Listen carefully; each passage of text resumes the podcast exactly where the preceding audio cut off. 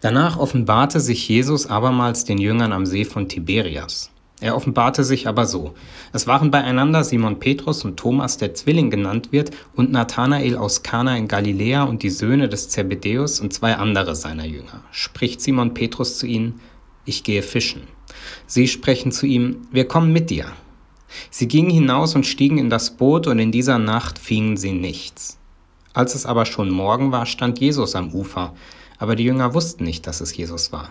Spricht Jesus zu ihnen, Kinder, habt ihr nichts zu essen? Sie antworten ihm Nein. Er aber sprach zu ihnen, werft das Netz aus zur Rechten des Bootes, so werdet ihr finden. Da warfen sie es aus und konnten es nicht mehr ziehen wegen der Menge der Fische. Da sprach der Jünger, den Jesus lieb hatte, zu Petrus, es ist der Herr. Als Simon Petrus hörte, es ist der Herr, da gürtete er sich das Obergewand um, denn er war nackt, und warf sich in den See.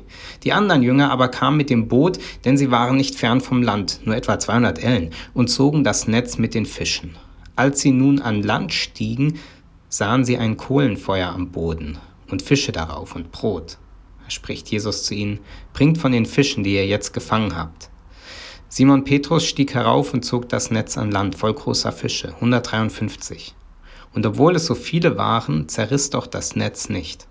Spricht Jesus zu ihnen, kommt und halte das Mahl. Niemand aber unter den Jüngern wagte ihn zu fragen, wer bist du? Denn sie wussten, es ist der Herr. Da kommt Jesus und nimmt das Brot und gibt's ihnen, das gleichen auch den Fisch. Das ist nun das dritte Mal, dass sich Jesus den Jüngern offenbarte, nachdem er von den Toten auferstanden war. Spannende Geschichte. Die Jünger des Nachts erfolglos auf dem See zum Fischen und dann am Morgen kommt Jesus und die Netze werden übervoll. Diese Geschichte, die hier gegen Ende des Johannesevangeliums erzählt wird, die bietet manche bemerkenswerte Punkte, denen ich, in, denen ich im Folgenden ein wenig nachgehen möchte. Der erste Punkt, der mir ins Auge sprang, war, die Jünger fischen. Die Jünger sind zurück in ihren Beruf gegangen. Vielleicht ist das sinnbildlich, was da geschildert wird oder nicht ungewöhnlich, denn in Krisensituationen geht man gerne in das Bekannte zurück. Das kannten sie. Schließlich waren sie äh, vermutlich ihr Leben lang Fischer gewesen, bevor sie mit Jesus unterwegs gewesen waren. Jetzt, da Jesus nicht mehr so da war, wie er davor da gewesen war, naja, da gingen sie eben zurück zu dem, was sie kannten. Allgemeiner ausgedrückt, Krisen oder Veränderungen können genau das auslösen. Man sucht sich das, woran man sich festhalten kann, das, was man kennt, etwas, was einem in dieser ganzen Sache Sicherheit und Halt gibt. Das ist ein Muster hier erzählt mit den Jüngern, das etwas ganz zutiefst Menschliches ausdrückt oder etwas ganz zutiefst Menschliches hat das greifen, was einem Verhalt, vermeintlich Halt bietet, weil man es kennt. In der Not, in der Krise, in der Situation der Veränderung nach dem zu greifen, wo man weiß, das kenne ich, da habe ich schon mal Erfahrungen mitgemacht. Das machen die Jünger hier und genau da gibt es ein Problem. Die alten Muster funktionieren nicht oder nicht mehr. Die alten Muster funktionieren nicht oder funktionieren nicht mehr. Die Fischer fangen nichts. Die ganze Nacht gefischt und nichts gefangen. Haben sie es verlernt in der Zeit mit Jesus, wo sie mit ihm äh, durchs Land gezogen sind und äh, gepredigt haben? Können sie jetzt nicht mehr Fische fangen? Ich glaube, auch das hier ist sinnbildlich für das, was uns Menschen passieren kann. Für neue Probleme sind die alten Lösungen oft unpassend kann klappen, oft tut es aber gerade nicht. Wir erleben es in der Corona-Krise. Das Faxgerät war eine grandiose Erfindung. Ob es angemessen und sinnvoll ist, mit dem Faxgerät Informationen in einem digitalen Zeitalter zu verschicken, sei dahingestellt. Es geht nicht darum, dass das Alte schlecht oder schlechter gewesen ist. Es mag zu seiner Zeit sehr gut gewesen sein, aber es passt für die neuen Anforderungen nicht mehr. Ich erinnere mich an unseren ersten Computer, den wir hatten. Noch, da waren noch diese großen äh, Diskettenlaufwerke drin, ein Amiga-Computer mit Spielen drauf. Toll, das hat äh, eine Menge Spaß gemacht. Sonst konnte der Computer nichts oder wir konnten sonst nichts mit dem Computer, aber diese Spiele auf den Riesendisketten konnte man spielen und irgendwann war er kaputt. Der nächste Computer, der hatte dann nur noch diese kleinen Diskettenlaufwerke. Die großen mit den tollen, schönen Spielen, die passten da nicht mehr rein. Und der darauffolgende Computer hatte keine, ihr kennt die Geschichte, ähm, Die alten Datenträger passen nicht auf die neuen Geräte. Technisch kann man da bisweilen Abhilfe schaffen, indem man Adapter kauft. Im Leben lassen sich nicht immer Adapter kaufen. Die alten Muster, so erfahren es die Jünger in dieser Geschichte, sie funktionieren nicht mehr. Das Zurückgehen in den Beruf bringt für sie nicht den Erfolg wieder vor. Ein wichtiger Punkt, die alten Muster passen oft nicht mehr. Was damals am See Genezareth galt, ich glaube, das gilt auch heute und lässt sich prima übertragen. Das Leben funktioniert auf eine bestimmte Art, läuft alles super und dann kommt die Krise, kommt eine Krise, kommt die nächste Krise und man greift auf die bewährten Mittel zurück in der Hoffnung, dass alles wieder so wird, wie es war und diese alten bewährten Mittel, die klappen nicht mehr, die greifen nicht mehr. An dieser Stelle nimmt die Geschichte mit den Jüngern und Jesus eine dramatische Wendung. Nämlich Jesus sagt ihnen, macht's doch mal so. Macht doch das Außergewöhnliche. Nach eigenen erfolglosen Versuchen kommt Jesus und sagt, macht es mal so, werft das Netz auf der anderen Seite aus. Das Interessante an der Sache ist, es ist kein Wagnis, was die Jünger eingehen. Was haben sie zu verlieren? Nichts.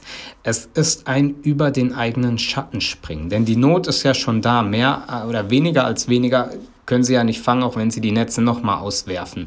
Die Not ist schon da. Ein Wagnis wäre es gewesen, hätten sie Fische gefangen und die über Bord geworfen auf das Wort Jesu hin, dass sie jetzt noch mehr fangen. Das wäre ein Wagnis gewesen. Hier ist das kein Risiko, denn es ist ja noch nichts gefangen, sondern es ist ein über den eigenen Schatten springen. Auch wenn es sich so ungewohnt anfühlt, das Netz auf jener Seite über Bord zu tun. Auch wenn es gegen jede Gewohnheit ist und auch wenn man es so ja noch nie gemacht hat.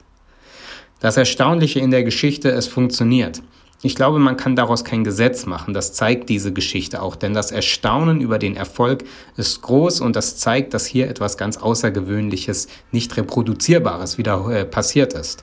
Aber dieses Außergewöhnliche kann halt nur dann passieren, wenn man außerhalb des Gewohnten unterwegs ist oder sich außerhalb des Gewohnten wagt. Und da können und da werden auch Dinge schiefgehen, keine Frage.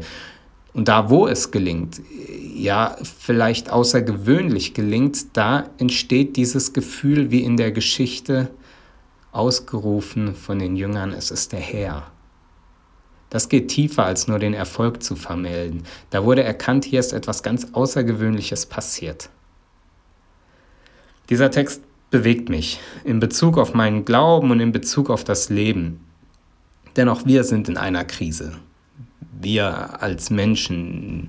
Und da geht es äh, weniger jetzt um erfolglosen Fischfang auf dem See Genezareth, sondern wir befinden uns alle in der Corona-Krise. Wir können nicht mal was für diese Krise. Und in einer Krise, da schaltet Mann und Frau und Politiker und Menschen ganz schnell in den Krisenmodus. Und Krisenmodus bedeutet oft der Rückzug ins Gewohnte das machen, was sich vermeintlich schon mal bewährt hat.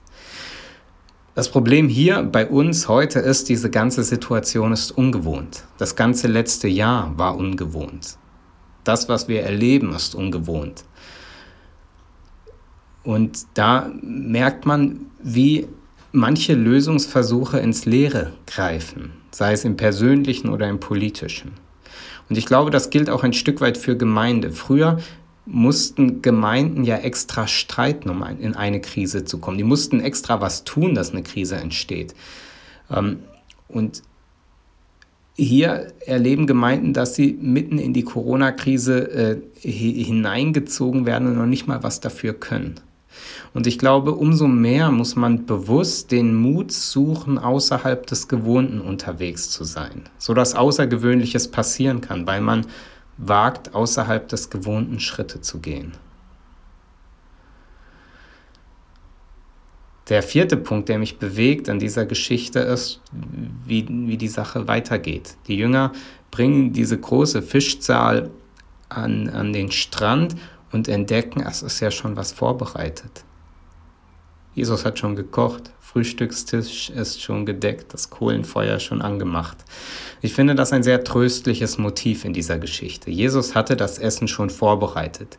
Die Jünger fordert er auf, tut eure Fische, Manche davon mit dazu. Lasst uns zusammen essen, aber es ist schon was da, es ist schon was vorbereitet.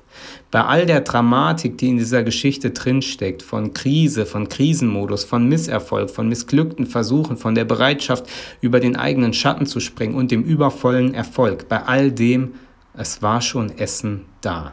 Es war schon Essen vorbereitet. Die ganze Aufregung also umsonst?